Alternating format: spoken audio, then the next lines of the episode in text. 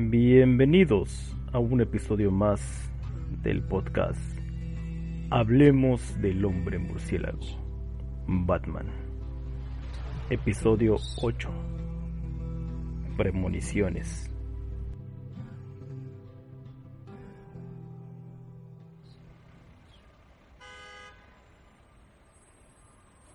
Hola diario, soy yo de nuevo, Maggie Satara. He regresado a Ciudad Gótica después de haber vivido un año completo en esa hermosa ciudad de Metrópolis. Ay, extraño su cielo azul, su mar azul y bueno, todo ese azul que tiene. Sin embargo, ahora estoy aquí de vuelta en esta oscura ciudad, con su oscuro cielo, ya sabes, todo es oscuro que la ciudad guarda.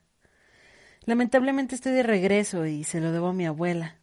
Tristemente ella ha fallecido y nos dejó una herencia a mis primos y a mí. Una casa muy grande. Mis otros primos odian Ciudad Gótica tanto como yo, así que decidieron que yo me hiciera cargo de la propiedad. Y pues bueno, aquí estoy, a las afueras de la ciudad en una casa con cuatro recámaras, una sala enorme, un comedor enorme, dos baños completos y una gran cocina, todo para mí solita. Aunque a veces eso es lo más triste.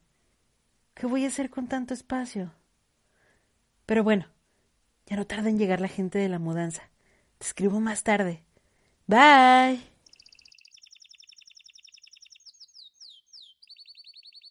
Hey, diario, soy yo de nuevo. No puedo creer que con todas mis cosas la casa aún se ve algo vacía. Pero bueno, te cuento que ya tengo nuevo empleo y que ya realicé mi cambio de domicilio. Vuelvo a ser oficialmente una votante más de gótica. Aunque realmente nunca dejé de serlo. Las costumbres de vivir aquí nunca se me quitaron, como salir con mucho cuidado a la calle, por ejemplo. Todos me veían raro en Metrópolis cuando veían que cargaba con mi estuche de gas pimienta. Pero bueno, una chica prevenida vale por dos, ¿no crees?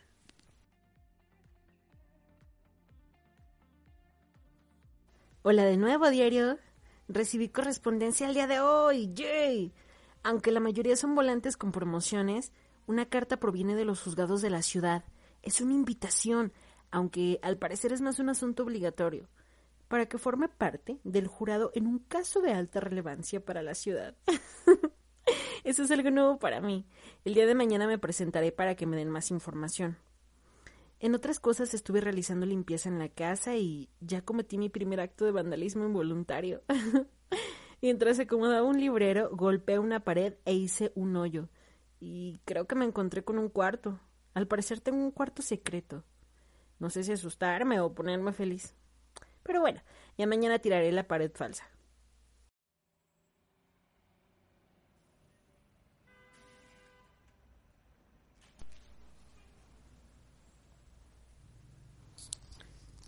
Un día más en la sorprendente ciudad gótica. Vengo regresando de la entrevista en los juzgados. Al parecer seré jurado en el caso de un mafioso de la ciudad y quien estará como fiscal será el próximo alcalde de la ciudad. Según me dicen, el fiscal de distrito Harvey Dent. Creo que será algo impresionante. Muchos medios de comunicación estarán presentes. Seré famosa. bueno, diario, te dejo. Tengo que ver cómo tirar una pared o caer en el intento.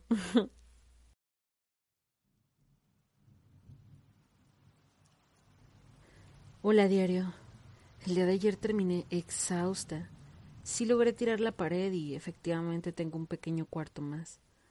Aunque no creo que sirva más que para una bodega pequeña. Al fin y al cabo está lleno de cosas antiguas. No entiendo por qué lo habrán clausurado. Espero realizar limpieza del mismo esta semana, antes de que comience a ocuparme en los juzgados. Pero creo que por el momento iré a dormir un poquito más. Adiós.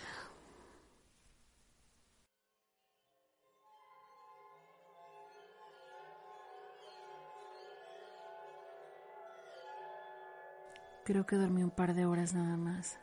Tuve un sueño algo raro. Bueno, pensándolo bien, más bien fue como un recuerdo.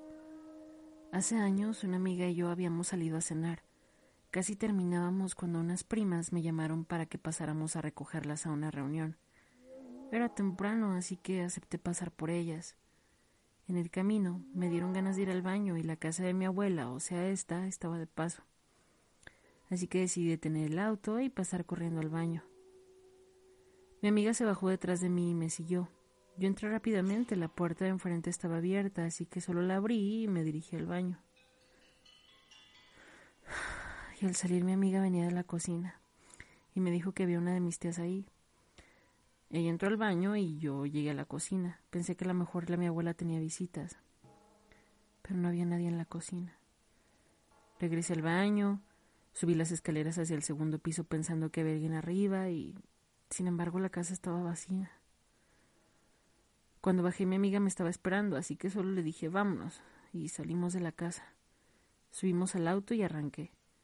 Mientras conducía le pregunté a mi amiga qué era lo que había visto y ella me dijo que saludó a una de mis tías, lo cual le creí porque mi amiga conocía la mayoría de ellas. Sin embargo, se sacó de onda cuando le mencioné que la casa estaba vacía. Pero eso no era todo, ya que cuando llegamos por mis primas, mi abuela estaba con ellas, así que procedí a contarles lo que nos había pasado. Mi abuela se sorprendió que la casa hubiera quedado abierta, y uno de mis tíos que se encontraba en esa misma reunión dijo la persona que describe tu amiga es una amiga de la familia que murió hace muchos años por estas fechas. Ay, me había olvidado por completo esta historia.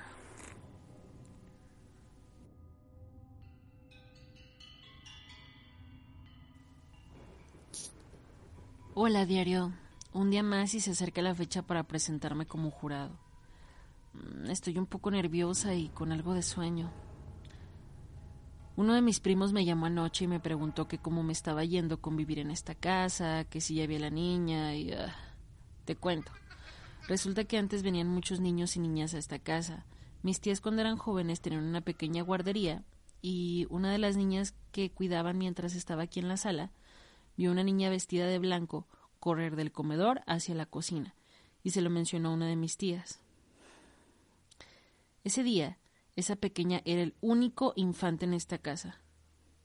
Gracias a ese recuerdo no pude dormir.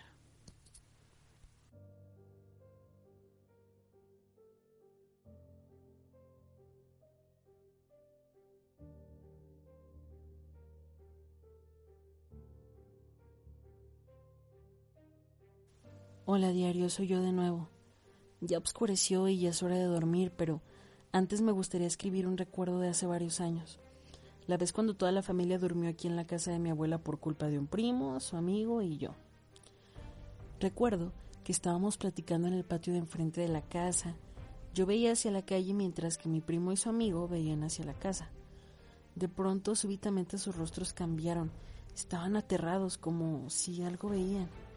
Algo o alguien se encontraba justo detrás de mí. Los dos comenzaron a correr despavoridos. Yo me crucé la pequeña barda para ir tras de ellos, corrimos un par de cuadras hasta llegar casi a la casa del amigo de mi primo, que vivía cerca de esta casa. Cuando nos detuvimos entre ellos se preguntaban si realmente habían visto aquel ser que describían como un hombre. Estaba recargado en una pared. Dicen que algo tenía en su mano derecha que hacía girar. Parecía como si ese ser tuviera una cola larga y jugara con ella pero lo más aterrador es que dicen que su cuerpo parecía como si estuviera cubierto con pelaje. Nos estaba observando desde la pared justo detrás de mí. Cuando se percataron fue cuando comenzaron a huir. El amigo de mi primo se quedó en su casa mientras mi primo y yo tuvimos que regresar a esta casa. Cuando regresamos atravesamos el patio corriendo. Entramos e intentamos contar todo lo ocurrido a mi abuela y a mis tíos. Esa noche dormimos todos en una misma habitación.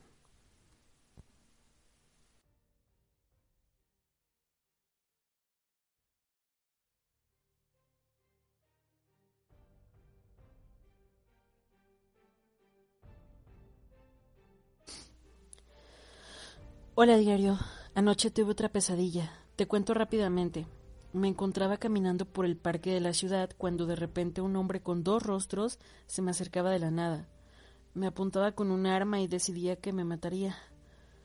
Yo le rogaba que no lo hiciera cuando de repente disparó contra mí. Ahí fue donde desperté bañada en sudor en mi cama. Como batallaba para conciliar el sueño, decidí entrar a la bodega para continuar arreglando un poco más. Encontré varios juguetes viejos, una especie de esfera transparente y una tabla de madera. Parecía como si en algún momento tuviera algo escrito o al menos varias letras. Mm, hoy es el primer día que me presentaré ante el juez como parte del jurado. Mm, estoy muy emocionada. Llevo puesta mi ropa menos llamativa para al menos parecer una persona seria y responsable. Hasta luego.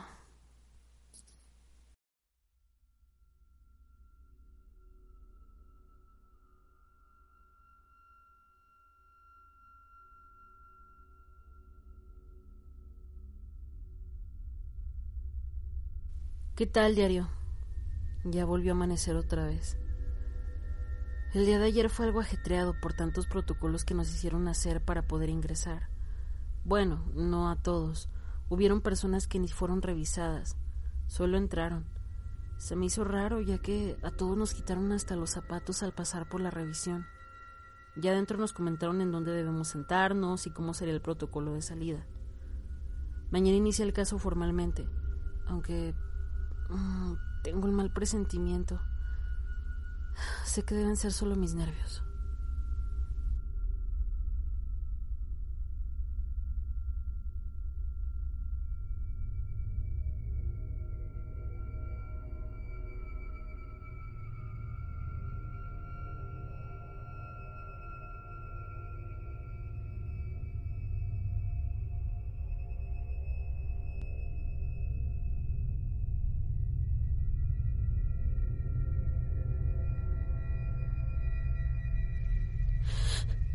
Son las 3 de la mañana.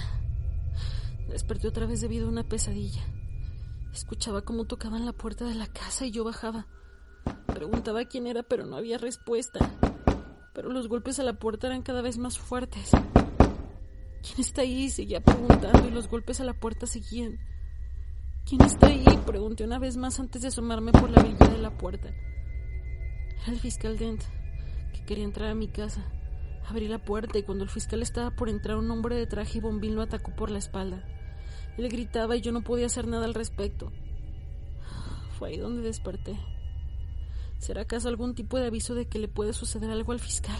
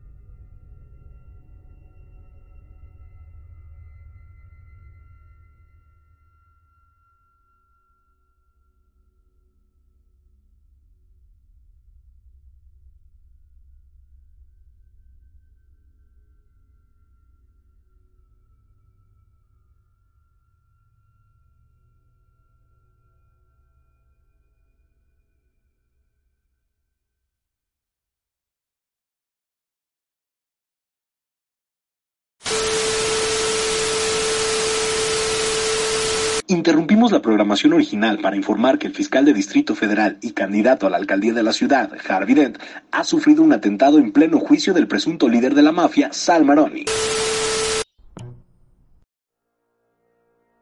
Y bien, este fue el episodio número 8 de Hablemos del hombre murciélago, Batman. Agradezco la participación de Morelia Raigosa y José Dau para la realización de este episodio no me puedo despedir sin antes mencionarles, sino antes mencionarles que visiten la página de Freya Cosmetics.